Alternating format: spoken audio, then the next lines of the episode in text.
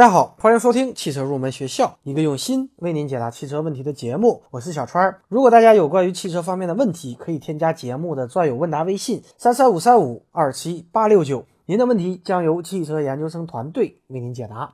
大家在买新车的过程当中，都会非常的在意新车的行驶里程，但是实际上，即使是新车，那么它也会被开过一定的公里数。那么新车一般要经历怎么样的过程呢？今天这期节目我们就来聊一聊这一话题。首先，当一辆新车整体安装完成下线以后，它首先会被开到四轮定位的工位来进行相关的四轮定位的操作，然后呢会被开到摄像头标定的工位进行摄像头的标定，然后呢车会被开到转股实验台进行测试。那么关于转股，大家可能不是特别的清楚。那么我来给大家讲一下汽车的转股测试。转股实验台呢，它也叫做底盘测控机，是一种室内的实验设备。这个设备呢有四对转股，汽车的每一个轮停在一对转股上，这样呢车轮和转股是可以一起转动的，就相当于我们可以原地来模拟汽车行驶。那么转股是通过电机来实现驱动和制动的，这样呢，通过模拟汽车的正常行驶，就可以测试汽车的使用性能和技术状况。一般转股实验可以进行以下几个测试：第一个呢是汽车喇叭的测试，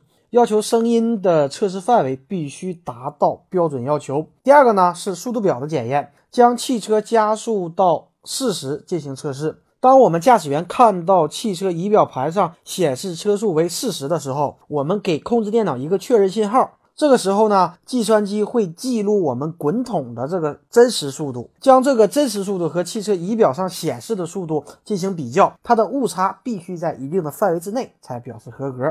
第三个呢是测试汽车的阻滞力，把汽车加速到一个设定的速度，然后置于空档，那么滚筒由高速直到静止。可以通过速度的变化，我们就可以计算出阻滞力的大小。第四个呢是加速性能的测试，从零加速到设定的速度，计算出加速时间，然后根据这些条件来评价发动机的功率和性能。除此之外，我们还可以进行汽车 ABS 的测试，然后呢也可以进行 TCS，也就是牵引力控制的一些测试等等。那么转股测试虽然是我们原地来模拟汽车行驶，但是实际上做转股实验也相当于汽车行驶了一定的里程。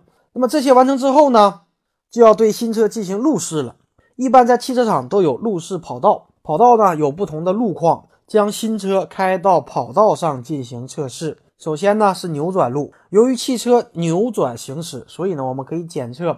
汽车有没有零部件的松动啊，或者车内有没有其他的异物等等？如果有的话呢，它会产生相应的噪音。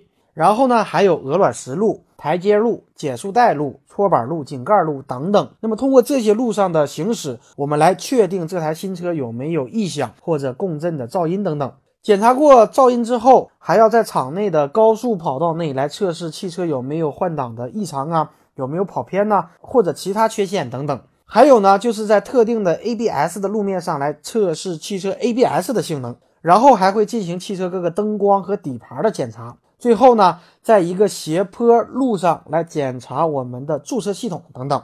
新车的路试检查，车子是要被开一定的里程的，而且如果有异响的话。异响分析工程师还要不断的进行路试，进而呢确定原因，而且有时候呢可能需要进行拆件分析或者返修。如果汽车没有异响，路试结束以后还要进行淋雨测试，检查车门门框、挡风玻璃和地毯以及后备箱的漏水情况。那么在汽车这些测试都合格以后。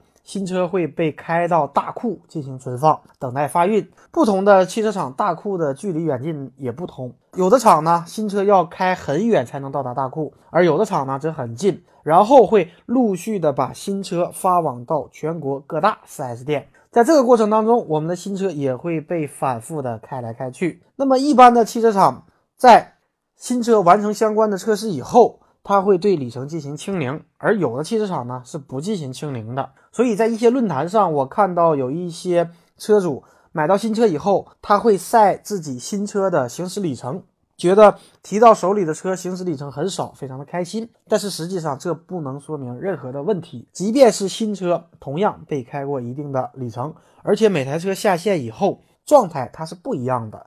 问题可能多，而问题也可能很少。好的，那么以上呢就是本期节目的全部内容，希望可以让大家了解一些平常了解不到的东西。如果大家觉得我们的节目对您有所帮助，可以通过下方对我们进行打赏，并光顾我们的汽车用品店。最后，祝愿所有热爱汽车的朋友实现自己的梦想。